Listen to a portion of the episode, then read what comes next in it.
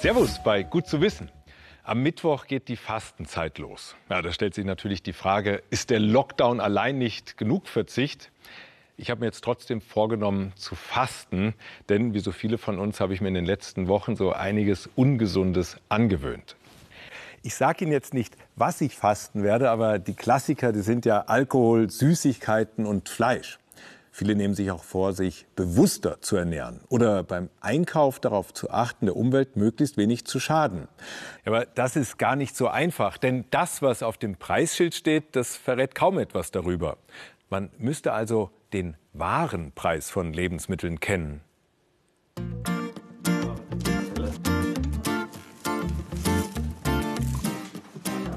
Die Forscher Amelie Michalke und Tobias Gaukler beim Kochen. Das Rezept? Ein Kartoffelauflauf mit würzigem Hackfleisch. Die wichtigsten Zutaten: Tomaten, Kartoffeln, gemischtes Hackfleisch und Hartkäse.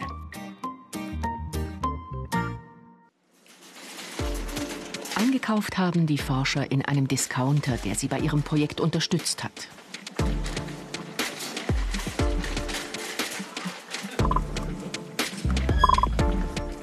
Beiden haben sich die Preise der Lebensmittel in den Regalen angesehen und sich dabei eine Frage gestellt. Ist die gesamte Produktion der Lebensmittel im Preis enthalten, einschließlich der Folgen für die Umwelt? Hier haben wir festgestellt, dass es hier einen großen Unterschied gibt zwischen dem bestehenden Preisniveau und dem, was Lebensmittel wirklich kosten würden, wenn Umweltfolgen in die Preise eingeschlossen werden würden. Und von daher stellt sich zunächst die Frage, was kosten Lebensmittel eigentlich wirklich? Beispiel Kartoffeln. Die wichtigste Zutat für ihren Auflauf. Das Kilo kostet 80 Cent. Und wo haben die die abgepackt? Ich neulich schon drüber. Unter Schleifen. Also das ist doch gleich hier. Ja, wunderbar. Wie hoch wäre der wahre Preis? Der Anbau kostet viel Energie weil schweres Gerät eingesetzt wird, etwa zum Pflügen. Die Maschinen erzeugen Treibhausgase. Die Gülle als Dünger belastet das Grundwasser.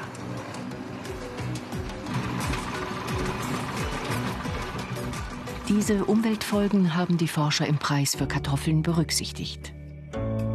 Energie, Treibhausgase und Belastung durch Stickstoff, also Dünger, wirken sich nur wenig aus.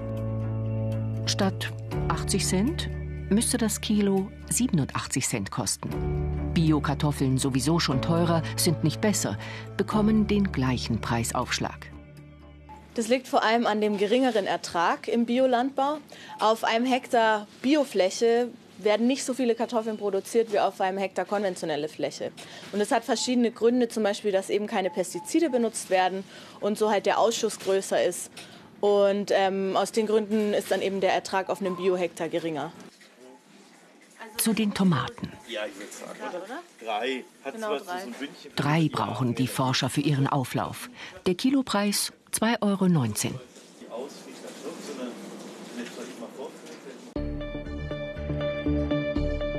Bei Biotomaten ist der Ertragsverlust gegenüber dem konventionellen Anbau noch größer als bei Kartoffeln. Es entsteht mehr Ausschuss. Deshalb ist der Preisaufschlag bei Biotomaten sogar etwas höher als bei den konventionellen. Die Tomate benötigt mehr Energie als die Kartoffel und erzeugt mehr Treibhausgase. Der Preisaufschlag ist größer. Das Kilo würde nicht mehr 2,19 Euro kosten, sondern 2,37 Euro. Bei Bio wäre der Aufschlag ein wenig größer. Der Preisanstieg bei Tomaten wäre also größer als bei Kartoffeln. Das liegt vor allem daran, dass hier die Produktion ein bisschen komplexer ist als bei den Kartoffeln. Und die Kartoffeln sind natürlich auch robuster als Tomaten. Also Kartoffeln ähm, sind nicht so anfällig zum Beispiel auch für irgendwelche Peste oder so. Deswegen werden in den, äh, im Tomatenanbau auch mehr Pestizide benutzt. Und so ergibt sich dann im Laufe des Lebenszykluses von der Tomate also ein höherer externer Preis. Umweltschädlich ist also vor allem die Erzeugung. Der Transport und die Verpackung, die belasten die Umwelt viel weniger. Jetzt könnte man natürlich sagen, sieben Cent mehr für ein Kilo Kartoffeln, das ist nicht die Welt. Aber das Gericht besteht ja nicht nur aus Kartoffeln, sondern aus drei weiteren Zutaten. Alles deutsche Küchenklassiker.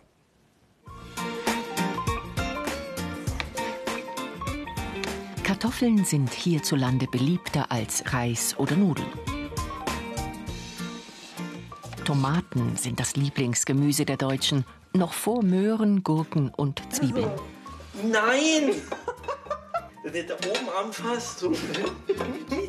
das ist halt möglichst unten oder möglichst Und nah Käse essen die Deutschen sogar mehr als die Italiener. Wie hoch wäre der wahre Preis von Käse?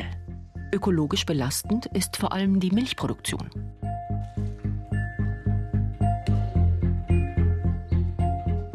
Ein großer Faktor ist die Zufütterung von Soja. Und das kommt meist aus Südamerika. Brandrodungen schaffen Platz für den Sojaanbau. Diese Landnutzung hat einen hohen ökologischen Preis. Bei tierischen Produkten wie Käse fällt der Preisaufschlag deutlich höher aus als bei pflanzlichen Lebensmitteln. Es kommt der Faktor Landnutzung dazu, sowie viel Stickstoff durch die Gülle. Der wahre Preis ist deswegen fast doppelt so hoch. Wie immer ist auch bei Käse Bio teurer. Wegen fehlender Landnutzung, es darf kein Soja verfüttert werden, aber der Preisaufschlag kleiner. Besser schneidet Weichkäse ab. Der Grund, es wird viel weniger Milch benötigt. Diese Milch herzustellen ist ungleich schwieriger oder einfach von der Wertkette länger als bei rein pflanzlichen Lebensmitteln. Das heißt, es muss das Tier gefüttert werden, das Tier gibt Milch und hat natürlich auch Stoffwechsel. Und wenn man sich beispielsweise ansieht, wie die Futtermittel allein schon hergestellt werden, all das einzubeziehen, hat zur Folge, dass bei Käse viel höhere Umweltfolgekosten entstehen als bei rein pflanzlichen Produkten. Die vierte Zutat, gemischtes Hackfleisch. Der Fleischkonsum hierzulande ist seit Jahrzehnten etwa gleich. Über ein Kilo pro Woche. Am liebsten Schwein. Wie hoch ist der wahre Preis? Auch hier führt die Zufütterung von Soja zur schädlichen Landnutzung, vor allem in Südamerika. Biovieh bekommt kein Soja und schneidet dennoch schlechter ab. Die Tiere leben länger und erzeugen mehr Gülle. Rinder rülpsen länger das starke Treibhausgas Methan in die Luft. Vor allem Treibhausgase, Landnutzung und Stickstoff durch Gülle sorgen für eine saftige Preiserhöhung, fast auf das Dreifache. Der Zuschlag bei Biofleisch fällt noch deftiger aus, vor allem wegen der Belastung durch mehr Gülle, also Stickstoff.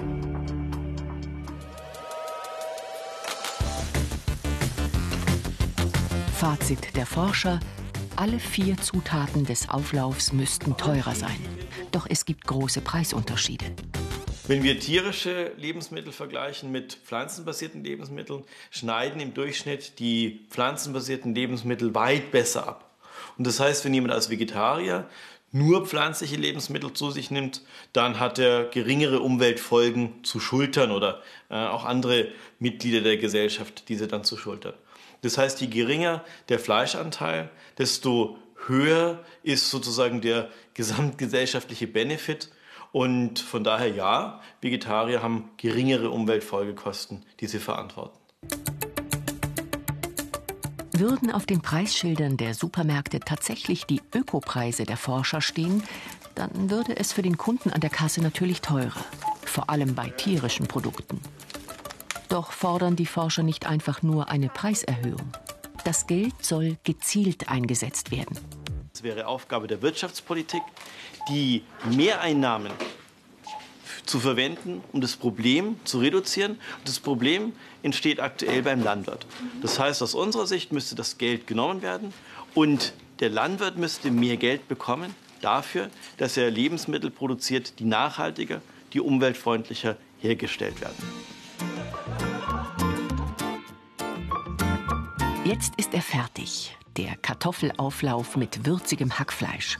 Für die vier Zutaten haben die Forscher knapp 4 Euro ausgegeben. Nach ihren Ökopreisen hätten es über sieben sein müssen.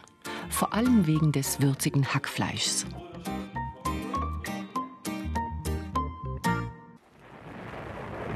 Vor fast sieben Monaten ist er in dieser Rakete gestartet und wenn alles gut geht, dann wird er am kommenden Donnerstag auf dem Mars landen.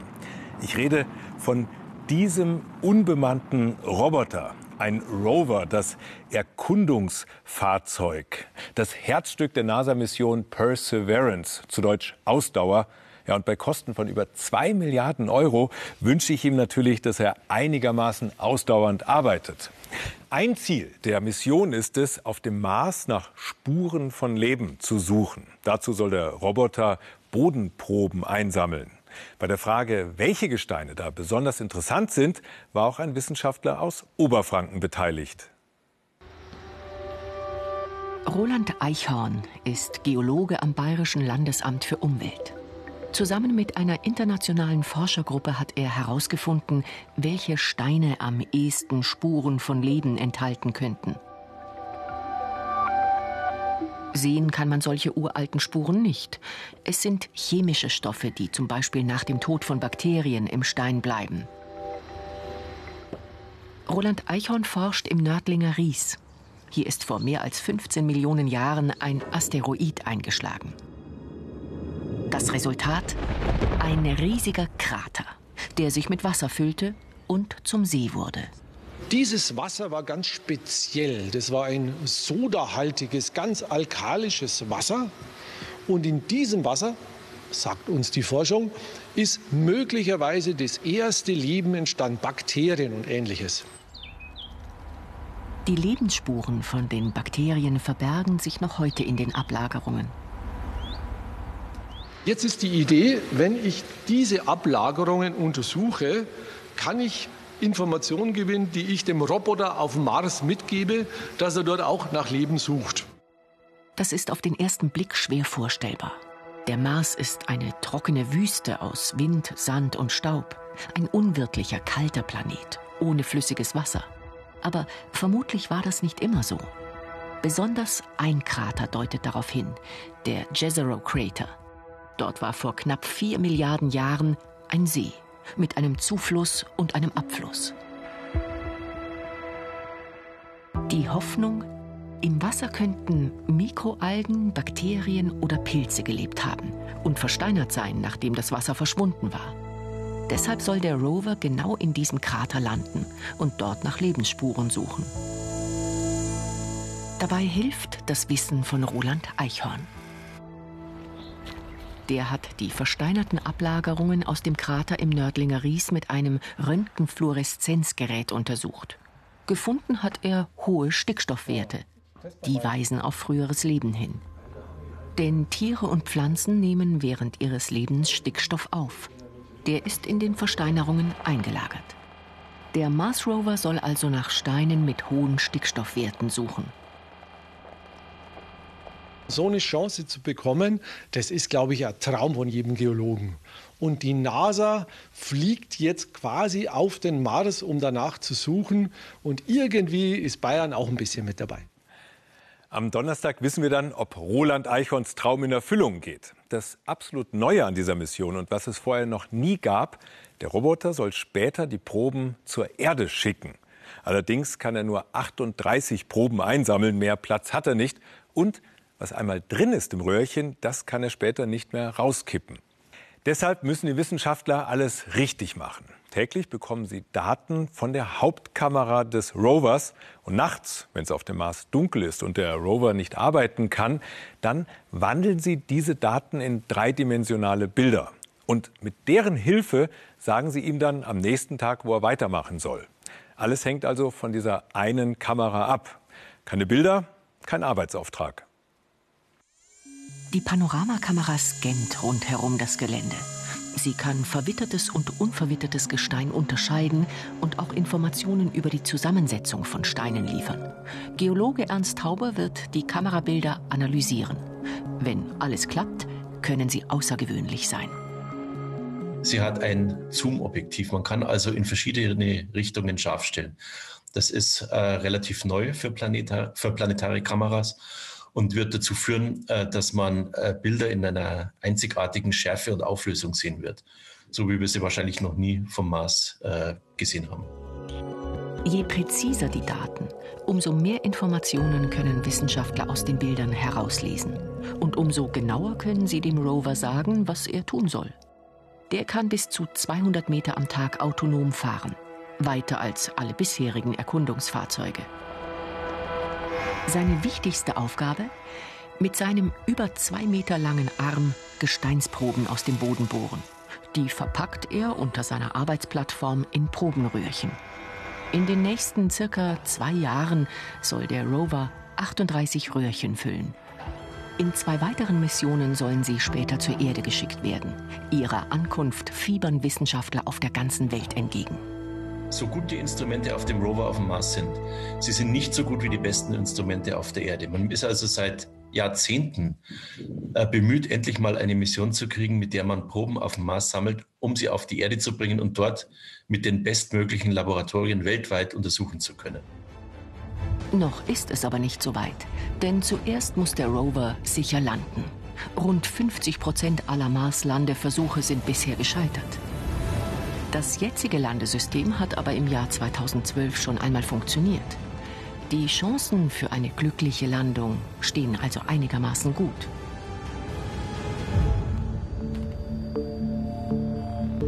Bis die Proben dann vom Mars zur Erde kommen, dauert es allerdings noch lange. Erst im Jahr 2031 wird es voraussichtlich soweit sein. Und noch was, was es noch nie bei einer Mars-Mission gab. Der Rover, der hat zwei Mikrofone an Bord und damit wollen die Wissenschaftler in die Marsatmosphäre hineinlauschen. Und hier auf dieser Internetseite hat die NASA schon mal simuliert, wie sich das anhören könnte. Hier eine Fahrradklingel. Die würde auf dem Mars wahrscheinlich so klingen. Ja, irgendwie, als ob eine Wand zwischen meinem Ohr und der Fahrradklingel wäre. Das liegt daran, dass der Druck auf dem Mars geringer ist als bei uns auf der Erde und die Marsatmosphäre vor allem aus Kohlendioxid besteht. Falls bei Ihnen die Terrasse oder die Wege rund ums Haus nicht vom Schnee bedeckt sind, achten Sie doch mal darauf, was da in den Ritzen zwischen den Platten wächst. Oder auch auf den Steinen oder im Rasen. Moos. Ja, das ist auch kein Wunder, denn Moose lieben es, im Gegensatz zu den meisten anderen Pflanzen, wenn es feucht und kalt ist. Aber bevor Sie jetzt gleich zum Flammenwerfer greifen oder zum Schrubber oder der Hacke, empfehle ich, schauen Sie doch mal genauer hin. Denn unter den Moosen gibt es wahre Schönheiten, bedrohte Schönheiten.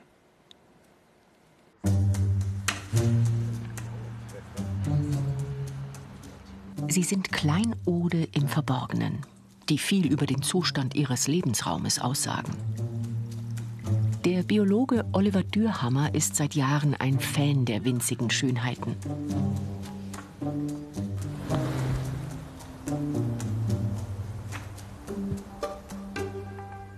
Die meisten Leute schauen ja auf Moose immer nur von oben und sagen halt, das Grüne ist das Moos.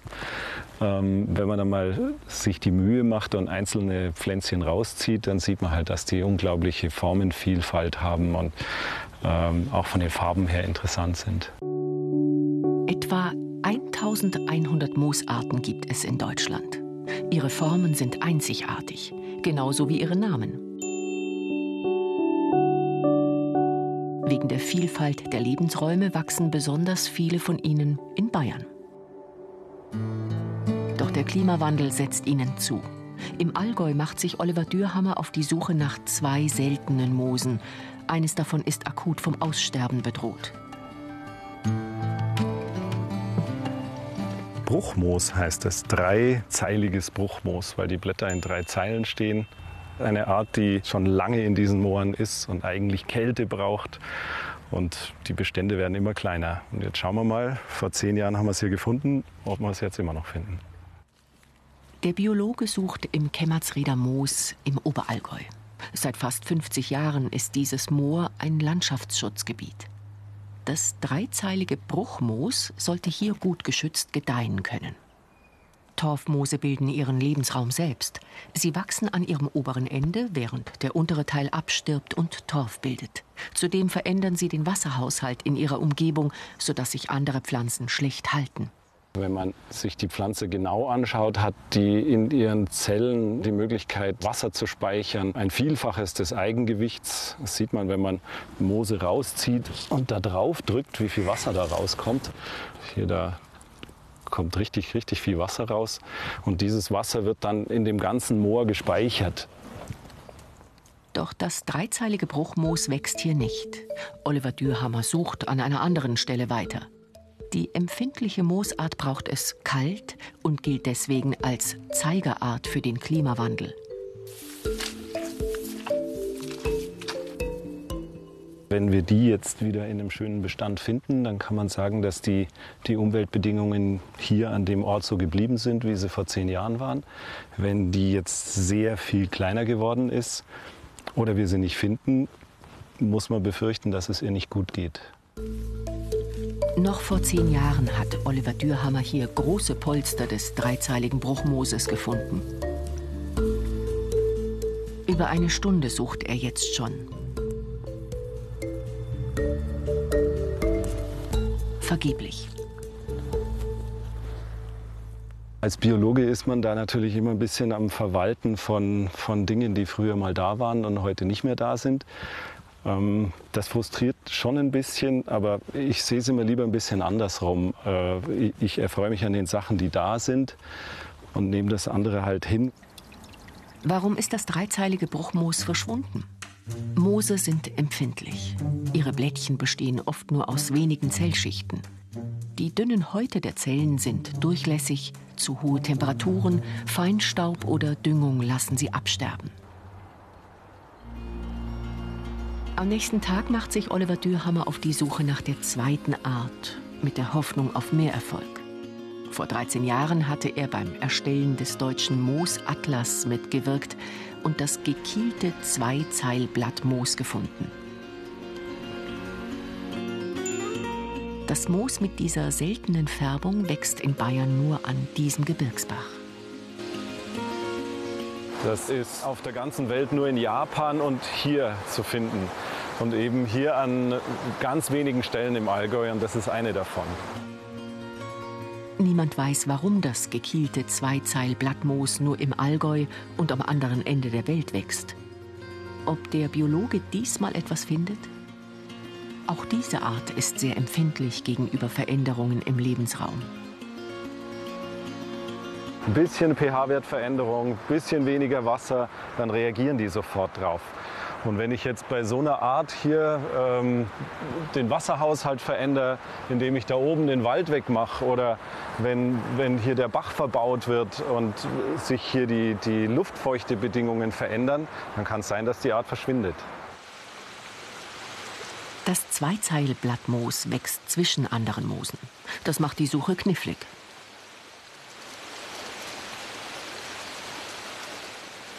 Moose haben im Bergwald eine wichtige Funktion. Sie speichern das Regenwasser und sorgen dafür, dass der Felsen nicht so schnell erodiert. Unter den Polstern finden Insekten Schutz und Bäume und Blühpflanzen nutzen sie als Grundlage zum Keimen. Oliver Dürhammer findet viele Arten, doch das gekielte Zweizeilblattmoos ist nicht darunter. Da waren größere Polster an der Stelle zu finden und wahrscheinlich sind die einfach abgerutscht, weil das, das Substrat hier nicht so sehr stabil ist. Und das rollt halt dann darunter und wird mit dem Bach mitgespült. Und dann kann man immer nur hoffen, dass sich irgendwelche Teilchen hier erhalten haben, wo es dann wieder neu auswächst. Und das muss man jedes Mal suchen. Und das tut er.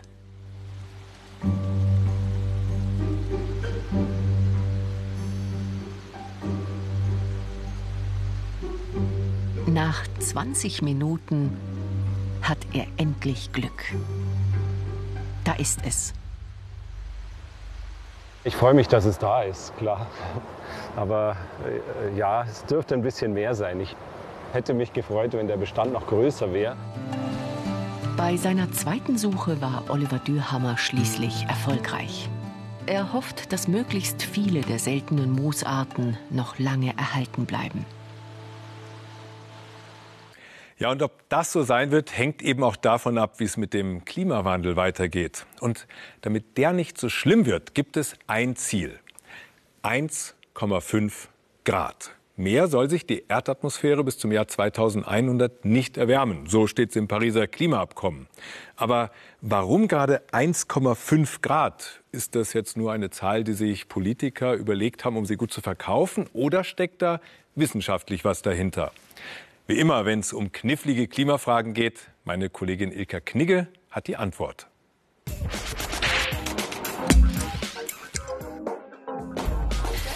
Entscheidend ist eins, wir müssen Kipppunkte vermeiden. Darum geht's. Kipppunkte, das sind Punkte, an denen sich die Natur, wenn es wärmer wird, so stark verändert, dass wir komplett die Kontrolle verlieren. Das ist wie eine Kettenreaktion mit offenem Ende.